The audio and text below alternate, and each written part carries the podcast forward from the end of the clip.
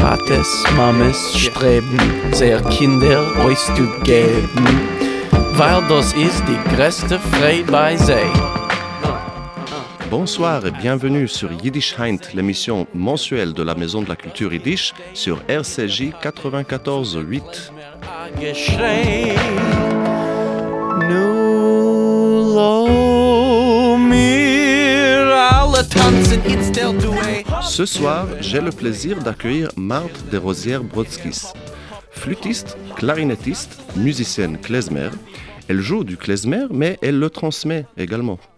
Marthe anime le Kinderschul, ou le jardin d'enfants de la Maison de la Culture Yiddish. Elle dirige l'orchestre Klezmer Imlech et elle est à l'initiative du programme Fundor Zudor, où des familles passent une semaine musicale et théâtrale dans un château limousin à étudier, jouer et baigner dans le Yiddish. Bonsoir Marthe. Bonsoir Char, merci beaucoup de votre invitation. Avec grand plaisir.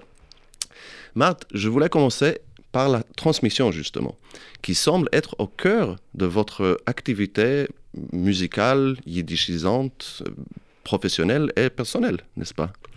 Tout à fait, ça me tient vraiment à cœur. Je pense que nous sommes des maillons et nous avons cette responsabilité. Euh, Alors, la transmission du yiddish peut prendre beaucoup, beaucoup de formes. Et avec vous, ça se passe surtout par la musique, mais aussi par la, tra- la transmission familiale, n'est-ce pas? Il s'agit vraiment de faire perdurer cette euh, tradition, euh, cette culture yiddish, euh, l'enseigner aux enfants ou comment est-ce que vous vous imaginez cette, ce concept de transmission?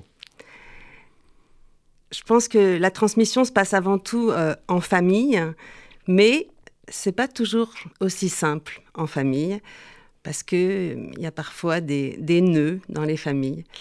Donc, euh, euh, j'ai constaté que quand on rassemble des familles, ça crée une communauté et ça peut apaiser les tensions. Ça apaise les tensions qu'il peut y avoir au sein même des familles et du coup, ça favorise énormément la transmission.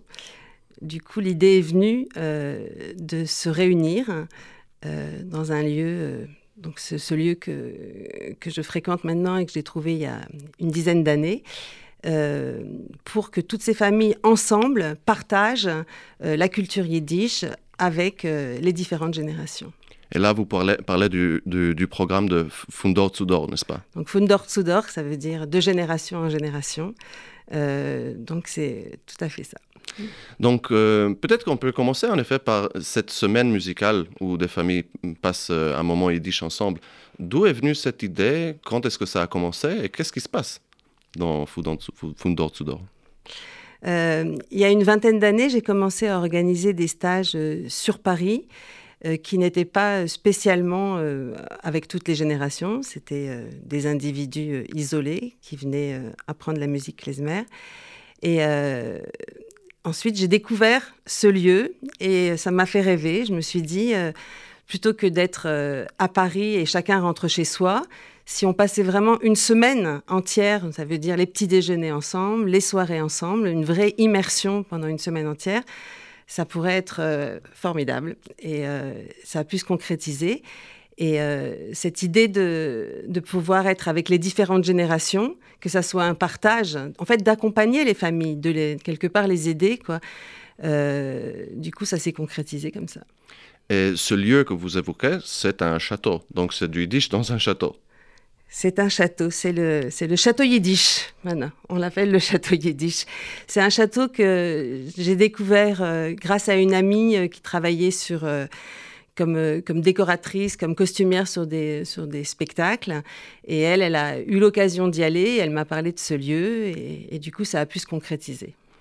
Donc, Fundor Zudor, cette année, comme vous me, me l'avez dit, aura deux sessions au lieu de une, n'est-ce pas? Euh, Parce qu'il y a énormément de demandes pour euh, ce stage. Voilà, ce stage a commencé au château euh, il y a une dizaine d'années. Euh, et le château n'est pas extensible. Il y a, il y a 50 places. On ne peut pas pousser les murs. Un tout petit château. C'est un petit château, voilà. Donc, euh, de, de fil en aiguille, donc on a eu euh, des intervenants très différents d'année en année, parce que les, les familles reviennent. Donc, le souci, c'était de ne pas faire un copier-coller, de proposer aux familles des, des thématiques différentes, des intervenants différents. Et les, demandes ont commencé à être de, plus en plus importantes. Et l'année dernière, par exemple, on avait une grande liste d'attente. Donc l'idée est venue de, développer en, prolongeant, parce qu'on ne peut pas faire plus de gens. Et euh, les gens du château ont accepté qu'on vienne deux semaines. Donc on fait deux sessions, en effet, cette année. Donc euh, je suis très excitée par ça. Et peut-être avant qu'on parle de, du cœur de ce qui se passe au château et dans ce stage, peut-être qu'on peut savoir un tout petit peu plus sur vous, Marthe, et comment vous êtes arrivée au Yiddish, comment vous avez euh, trouver le klezmer euh, Parce que vous êtes musicienne classique de formation, n'est-ce pas? Oui, tout à fait. Donc, à la base, je suis flûtiste. J'ai fait un cursus de, musique classique. J'ai eu mon prix euh, en flûte traversière. Et euh, j'ai pas été élevée, en fait, euh, du tout dans le, dans le yiddish, ni dans le judaïsme, bien qu'ayant une, une, maman juive. Et euh, à, l'âge, euh, au début de, mon âge adulte, en fait, c'était au moment où j'allais moi-même avoir des enfants, je me suis questionnée euh, sur cette responsabilité justement de transmission, qu'est-ce que je voulais transmettre à mes propres enfants? Et j'ai commencé à découvrir ben, par la musique, Joria Feynman, en France, il y avait Denis Cugnot et Nano Pellé qui faisait déjà, donc là on est dans les années 90, qui faisait déjà un petit peu de, musique klezmer. Il n'y avait pas grand-chose d'autre en France. Euh, et, je suis tombée vraiment amoureuse. C'était un coup de foudre euh, de cette musique. Et du, coup, je me suis mise à la clarinette euh, pour développer cette activité. Et, et j'ai plongé peu à peu, du coup, au début dans la musique, et puis en plus, après, dans la chanson yiddish, après le yiddish. Et voilà, de fil en aiguille, euh, les choses se sont développées. Et vous avez apporté votre clarinette ici ce soir pour nous donner quelques exemples de ce que c'est que le thème ou la saveur klezmer. Oui, comme vous m'avez demandé, Char. Exactement. C'était planifié. Et donc, ça m'intéresse de, connaître un peu plus sur euh, le monde du klezmer dans les années 90 en France C'est-à-dire comment, euh, comment ça s'organise euh, qui, est le public qui vient écouter cette musique? Parce qu'aujourd'hui, je, pense que c'est plus répandu. Les, gens connaissent mieux ce genre, et ça attire plus d'audience, mais peut-être euh, qu'à l'époque, c'était moins moins visible. Non, les gens, on disait, je fais de la musique klezmer, ils disaient, c'est quoi? Les gens ne connaissaient pas. En fait, le, le tournant, à mon avis, c'est euh, les concerts de David Krakauer en France. Euh, qui ont été euh, vraiment une rencontre avec les, musiciens français et en premier lieu les clarinettistes. Qui ont eu du coup envie de se mettre au klezmer, des clarinettistes klezmer, classiques à la base, en écoutant David Krakauer. Et, du coup, de, fil en aiguille, il y a de plus en plus de musiciens qui se sont intéressés à cette musique. Euh, et, ça s'est développé. D'ailleurs, au tout début euh, de l'aventure, donc là, on est au début des, années 2000, quand moi j'ai commencé euh, ces, stages. David Krakauer était notre parrain, donc il est venu plusieurs fois donner des masterclass. et, et c'est sûr que, c'était très motivant parce que sa manière de faire des fusions avec euh, les racines de cette musique, la source de cette musique, mais en faisant euh, euh, des, rencontres avec le hip-hop, avec le funk et tout ça, ça a vraiment élargi le public. Et du coup, c'était un public d'un seul coup beaucoup plus jeune, de jazzeux, de, pas seulement de musiciens classiques, pas seulement des, nostalgiques et pas seulement des, personnes âgées, comme il pouvait y avoir au concert au début de, Nano Pélé, où c'était plus un public plus âgé. Donc ça a été vraiment un, coup de fouet quoi, pour, pour ouvrir cette musique aux jeunes générations. Et là, maintenant, au jour d'aujourd'hui, il y a énormément de, jeunes qui, font cette musique. Oui, il y a, et, puis, euh, bon, de ce que j'ai vu, il y a les puristes, et ensuite il y a les gens qui veulent en effet mélanger euh, le style klezmer avec des styles contemporains et créer des fusions, euh, comme vous l'avez dit. donc David Krakauer, il arrive dans le, début des années 2000. Et, c'était à la Maison de la Culture Yiddish ou c'était dans quel, dans quel contexte? C'était à Paris. La Maison de la Culture Yiddish, à ce, moment-là, était euh, Passage Saint-Pierre-Amelot. mais les locaux étaient un peu trop petits. Du coup, bien qu'il ait fait des masterclass euh, Passage Saint-Pierre-Amelot, mais sinon, on, était dans des conservatoires d'arrondissement, euh, dans le conservatoire du 11e, qui nous a prêté ses locaux plusieurs fois, le conservatoire du 19e. Donc ça se passait dans différents conservatoires à Paris. Et c'est à ce moment-là également que vous commencez à travailler avec euh, des enfants, n'est-ce pas, pour enseigner le, le, le klezmer ou introduire au klezmer oui, dans les stages à Paris, on avait des, des, des class kids, des orchestres d'enfants. Euh, maintenant, ce sont tous des, jeunes gens. Euh, d'ailleurs, certains euh, font de la musique klezmer. Il y a pas mal de gens en fait qui ont commencé le klezmer dans nos stages et qui, et qui maintenant sont sur, sont sur, la scène, quoi, comme Naomi Vasfeld qui a commencé dans nos stages, Alexis Kuhn, Samuel Maquin. Tous ces gens-là ont commencé quand ils avaient 20 ans dans les stages de Paris. Comme quoi, la transmission existe. Ouais, ça fait chaud au cœur. Et peut-être qu'on peut écouter donc un morceau de euh, ces musiciens klezmer qui euh, fleurissent actuellement, euh, Avoler, qui veut dire une valak, ou c'est une danse euh, roumaine, je crois, interprétée par Yerouche avec Eleonore Bizunski.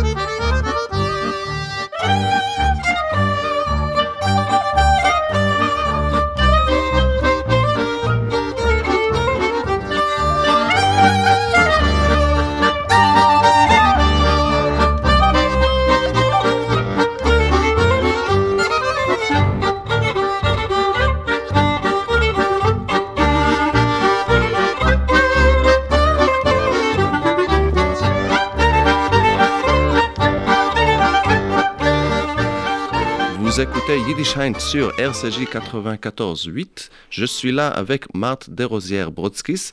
C'était à Voller, euh, interprété par le groupe Yerouche avec Eleonore Bizunski, où on entend beaucoup de clarinettes, n'est-ce pas? C'est qui qui joue aux clarinettes, euh, Marthe? C'est Michel Chic. Et vous avez choisi ce morceau parce que j'ai choisi ce morceau pour plusieurs raisons. Euh, donc Yerouché, ça veut dire héritage, donc on est vraiment dans notre, euh, fil rouge. Et euh, ce morceau, je, trouve très joyeux. Et en fait, la transmission pour moi, pour les jeunes générations, c'est de transmettre euh, la richesse, le côté euh, joyeux aussi de cette culture, parce que c'est vrai qu'il y a beaucoup de, familles, on parlait tout à l'heure des, difficultés dans les familles, parce qu'il y a eu euh, la Shoah, en fait, qui a créé des traumatismes dans les familles et des grands silences.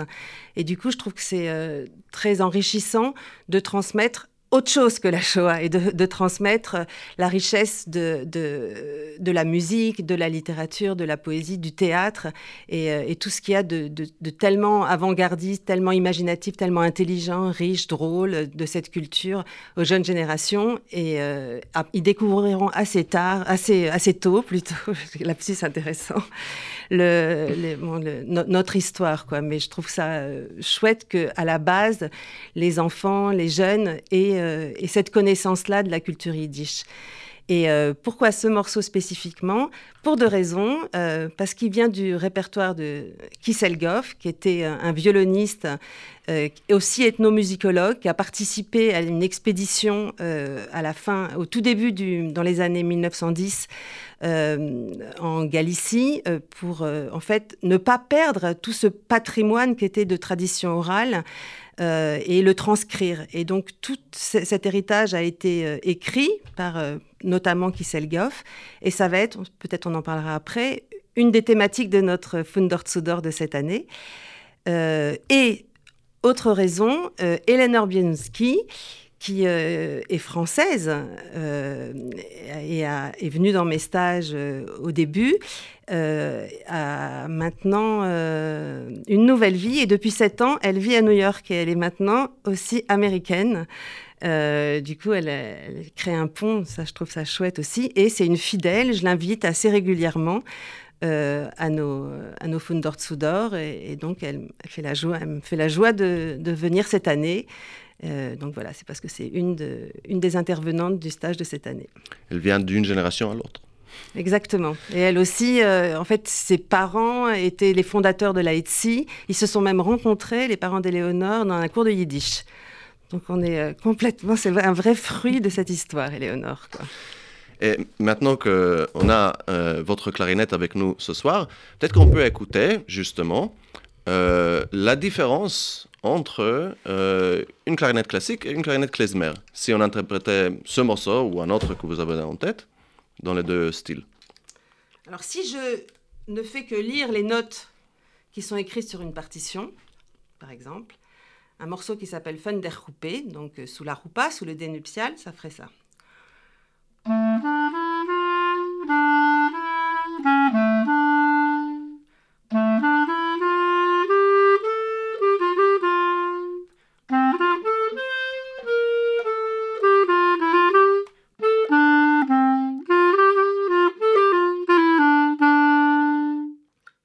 Rajoute des effets klezmer, je vais essayer.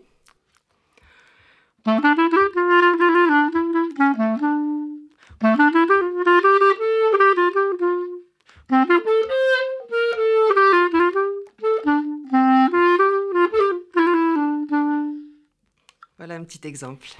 Bravo. J'espère qu'on a senti la différence entre les deux. Tout à fait. Et si je, si je, je comprends bien aussi, ces, ces tri ces ce n'est pas que des improvisations, c'est-à-dire il y a aussi une espèce de hum, typologie de ces, de, ces petits ajouts et ces, petits ornements. N'est-ce pas? Hum, Est-ce que je, je, dis des bêtises? Non, non, non, non. Il y a tout un langage avec des ornements, une manière de phraser, une manière d'articuler qui euh, ne s'apprend pas en lisant des partitions qui s'apprend vraiment par l'immersion, en écoutant beaucoup de musique et en jouant avec d'autres et en partageant, d'où l'intérêt euh, des stages et de, la transmission orale et d'avoir des maîtres et de pas seulement lire des, livres de partition.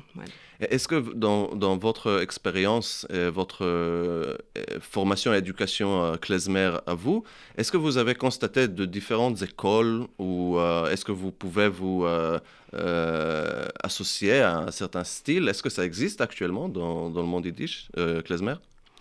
En fait, la grande tendance, ça vient du, revival des Américains, donc dans les années 70-80, euh, après un grand gap où, la musique klezmer était très peu présente. Il y a des, musiciens qui ont découvert dans, les, greniers de leurs parents, grands-parents, euh, des, vieux vinyles. Et ils se sont dit ah mais c'est chouette euh, cette musique et on va essayer de faire quelque chose. Et ils ont euh, ils ont vraiment travaillé sur le style pour essayer de décortiquer théoriser. C'est devenu des grands universitaires. Et donc c'est assez intéressant parce que c'est une musique qui vient d'Europe mais finalement le revival s'est passé aux États-Unis et c'est ces Américains qui ont après retransmis aux, gens en Europe. Et c'est un peu la, référence. Et moi, je me, j'essaye de. Enfin, c'est d'eux que j'apprends le plus. Et c'est de ce savoir que je m'inspire pour, à mon tour, euh, transmettre. Et en fait, la plupart des, euh, des Européens euh, font de, de, cette manière-là. Quoi. C'est comme les, le vin de Bordeaux qui a été. les, les, les vignes du vin de Bordeaux ont été plantés en Californie à la fin du 19e siècle. Ensuite, quand il y avait la grande épidémie de phylloxéra, euh, après la, Première Guerre mondiale, toutes les vignes sont mortes et c'est les Américains qui ont rapporté les vignes françaises en France. Un peu incroyable. Mais euh,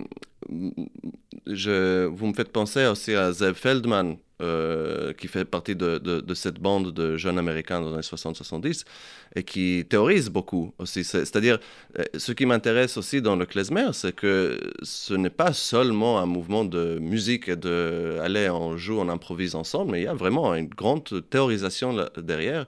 Zev Feldman, par exemple, avec euh, ses recherches sur les, les, les, enregistrements, les très anciens enregistrements qu'il a pu trouver des klezmer, même d'avant la Première Guerre mondiale, euh, qui, qui, qui, qui, a, qui, essaye de, peut-être, si je comprends bien, de lutter un peu contre la broadwayisation de la musique juive aux États-Unis et réintégrer des, des motifs et des, des, styles, je ne veux pas dire authentiques, mais qui refont le pont avec ce qu'aurait été le klezmer euh, avant l'époque moderne.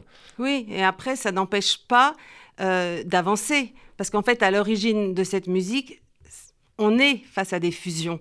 Parce que c'est une musique où il y avait. Euh, c'est une sorte de rencontre entre les musiques populaires d'Europe de l'Est et les musiques euh, des chassidiques. Donc il y a un mélange de musiques religieuses, en fait, aussi, des musiques de synagogue et les musiques populaires. Et c'est ça qui caractérise la, musique klezmer. Donc on peut après imaginer qu'on continue cette fusion. On est complètement dans la tradition, puisqu'à la base, à la source, euh, on avait déjà euh, des, fusions. Mais je trouve ça intéressant pour de nouveau réinventer, de, savoir d'où on vient, de, savoir les racines, de savoir la, source de, tout ça. Et donc, tous ces ethnomusicologues, ils nous aident énormément, quoi. Parce qu'en même temps, il y a le côté, euh, on joue, mais c'est vrai, le côté intellectuel, on, on théorise tout ça, quoi. Et donc, le côté ethnographique ou ethnomusicographique, euh, vous avez évoqué euh, Kisselgoff et ce travail de, euh, de, de, rassemblement de, de, de de morceaux, qui maintenant vit une vie assez florissante, n'est-ce pas, après l'informatisation la, la, de beaucoup de ces manuscrits. Euh, est-ce que vous et, ce programme-là fera partie de, du stage cette année, n'est-ce pas de Donc voilà, je suis, vraiment très très contente parce que euh, c'est tout récent parce que c'était pendant la, période du, du Covid. Euh, une femme qui s'appelle Christina Crowder a monté avec le Klezmer Institute donc à New York un projet qui s'appelle le KMDMP, ça veut dire Kiselgov Makonovetsky Digital Manuscript Project. Donc, euh, en fait, il y avait tout un, lot de documents, genre 700 ou 800 manuscrits, qui étaient pendant un siècle bloqués à la euh, bibliothèque Vernadsky à Kiev. Donc, c'est fort aussi parce qu'on est, on est en Ukraine. Et, par un concours de circonstances dont on parlera dans le stage, euh, ces, manuscrits ont été de nouveau accessible, là, il y a 3-4 ans. Et euh, Christina Crowder a profité euh, de cette période de Covid où les gens étaient chez eux pour proposer de constituer une communauté en fait de musiciens amateurs, professionnels, de linguistes, d'ethnomusicologues, de digitaliser tous ensemble tous ces manuscrits.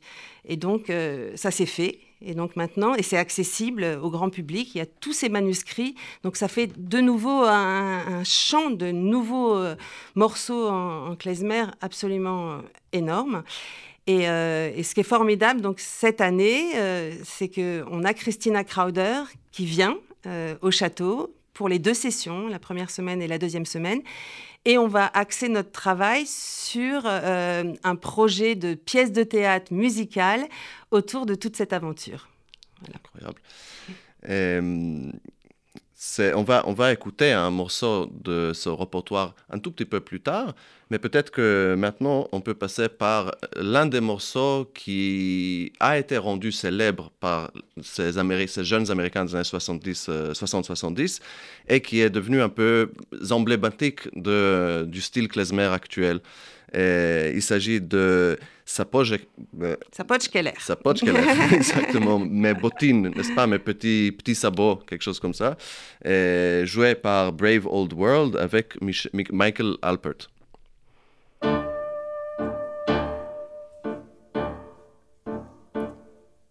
Koifen poschkelach in furen av de a bi mit dir nei in dem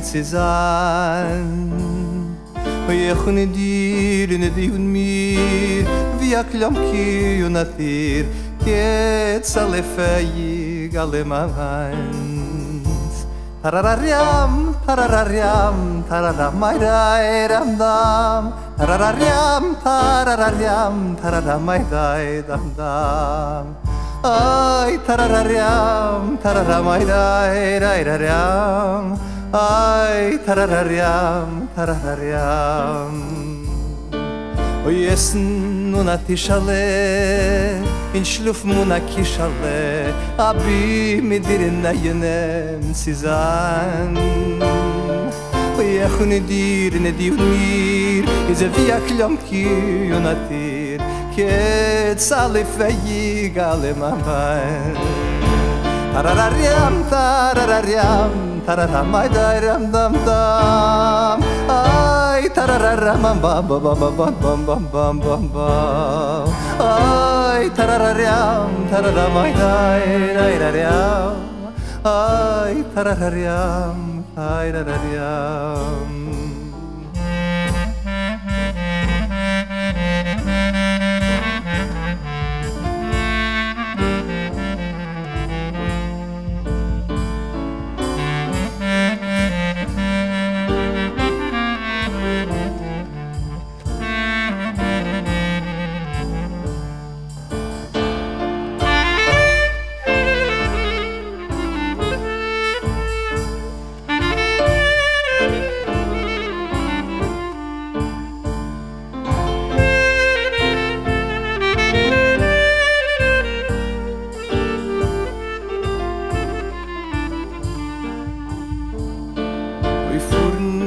der Welt a lach Und verdienen fremde Geld a Abi mit dir in Neuen Sie is a lach Oh, ne dir, ne dir mir.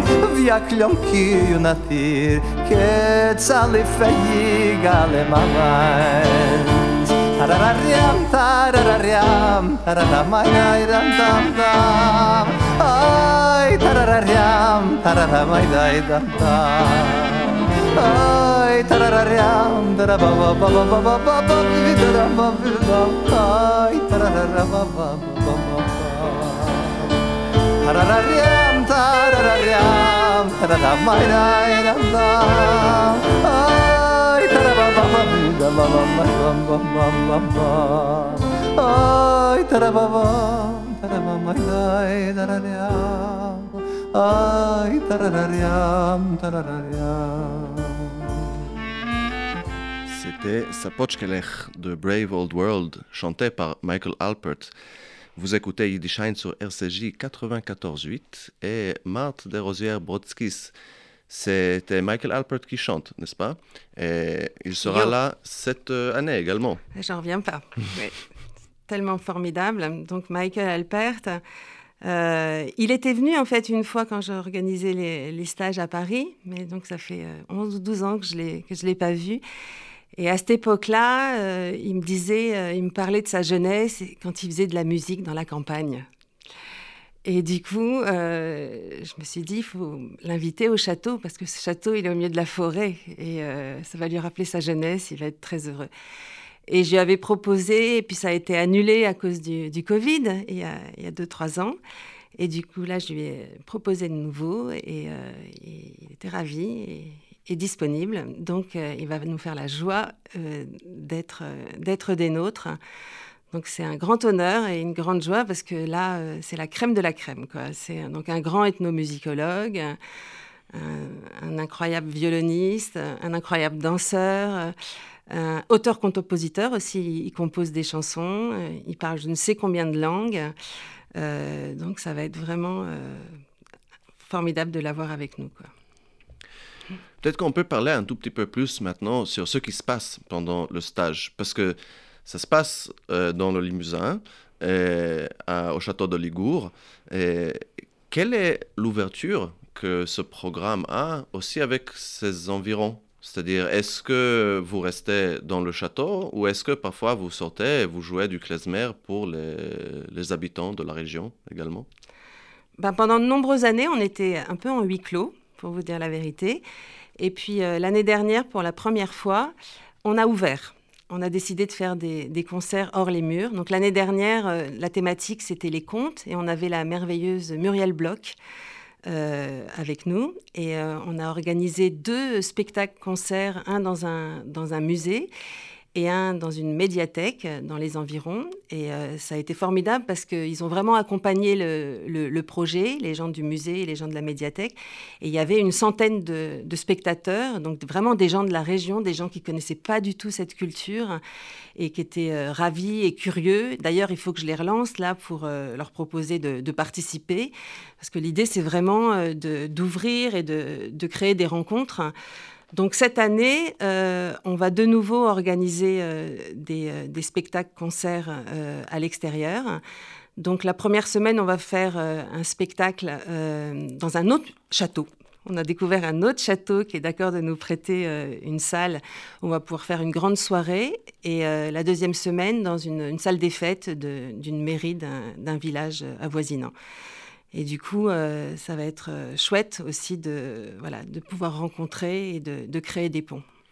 Et, qui va faire ces spectacles Est-ce que ce sera les, musiciens professionnels ou euh, les amateurs qui participent au stage ou les deux?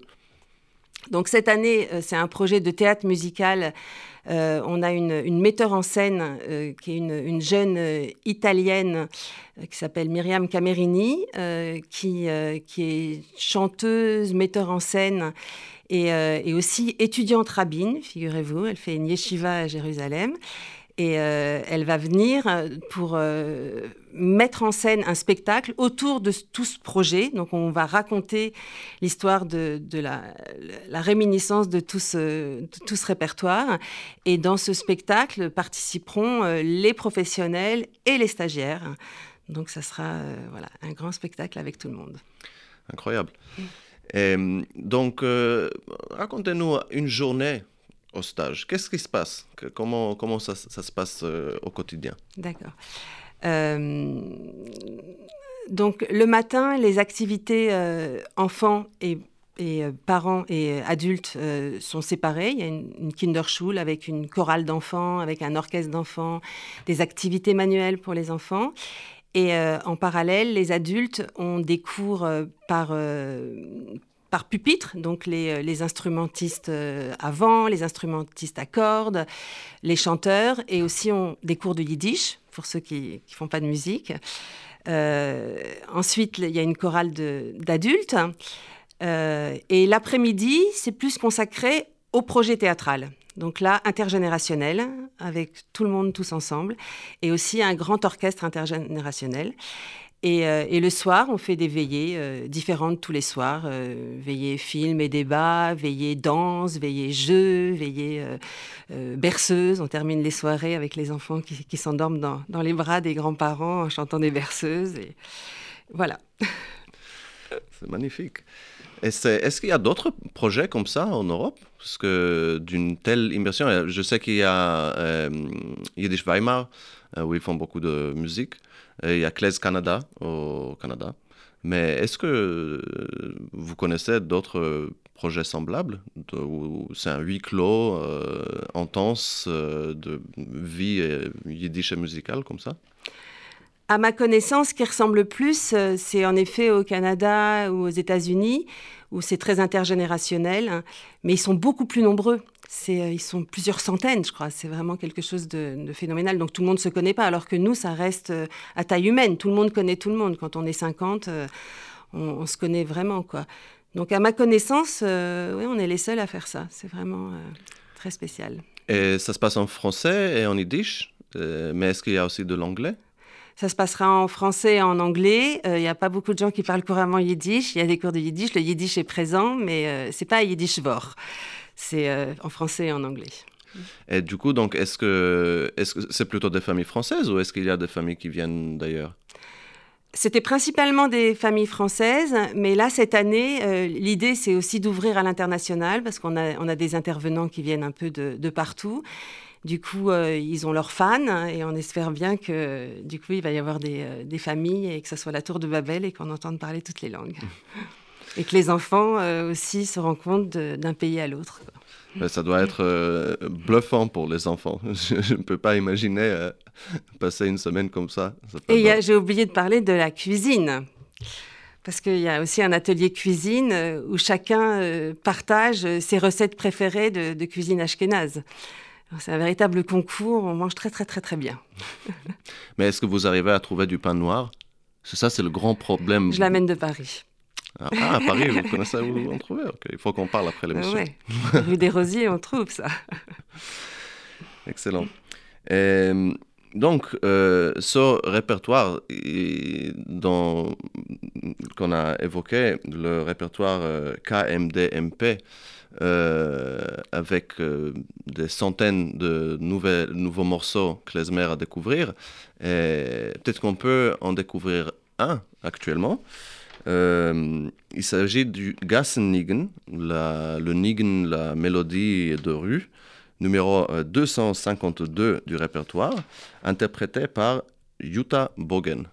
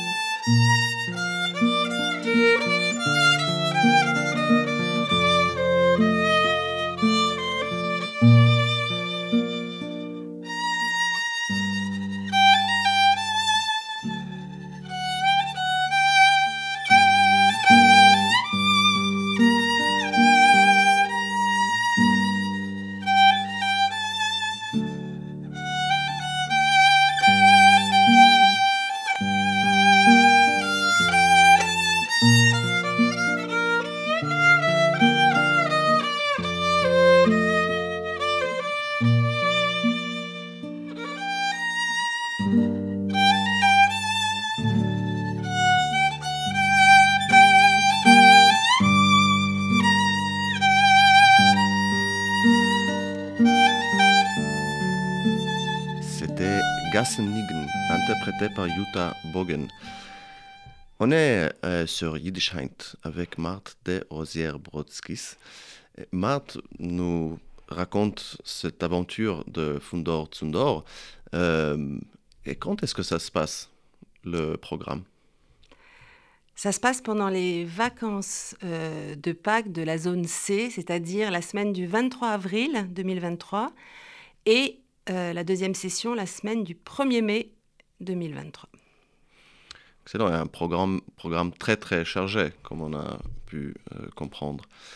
est-ce que, est-ce que vous voyez dans ce projet un projet qui englobe toute votre activité euh, dans le monde yiddish et klezmer? C'est-à-dire, ça me semble que ça, ça contient tellement d'éléments euh, différents pour, pour, pour, créer un vrai corps presque, presque un golem du, du yiddish qui est à, votre image.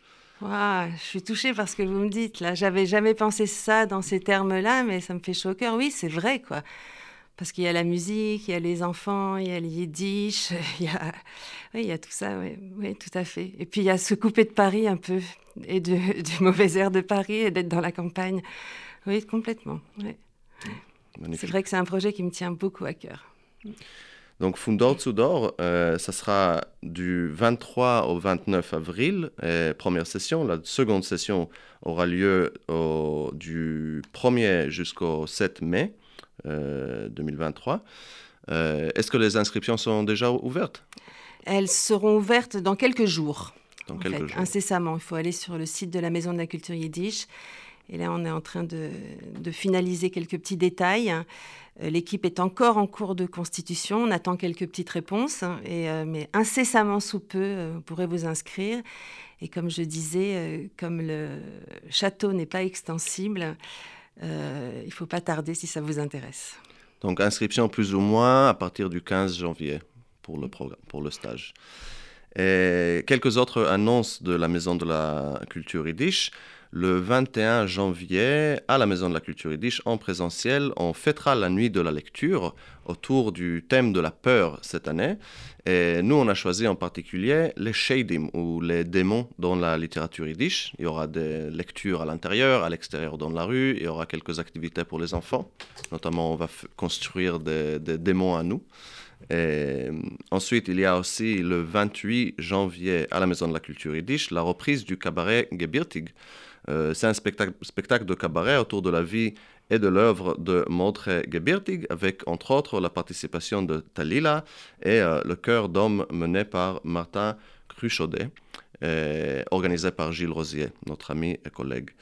Et Marthe de Rosière-Brodskis, merci beaucoup d'avoir été avec nous ce soir.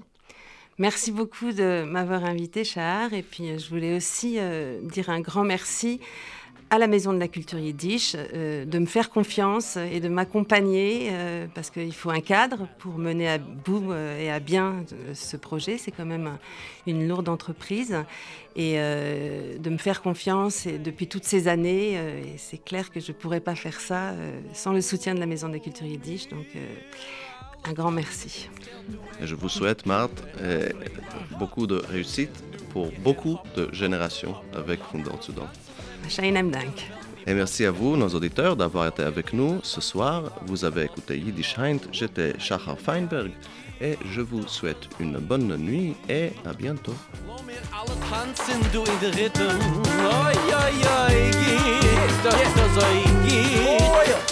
Ah, Mädel nemmen a bocher en tanz mit ihm Nu, nu, lo mir alle tanzen It stel du e hopkille Je freila hopkille Nu, je her hop, hopp, hopp, das ganze Leben hat der Welt nie Bock, das ganze Leben.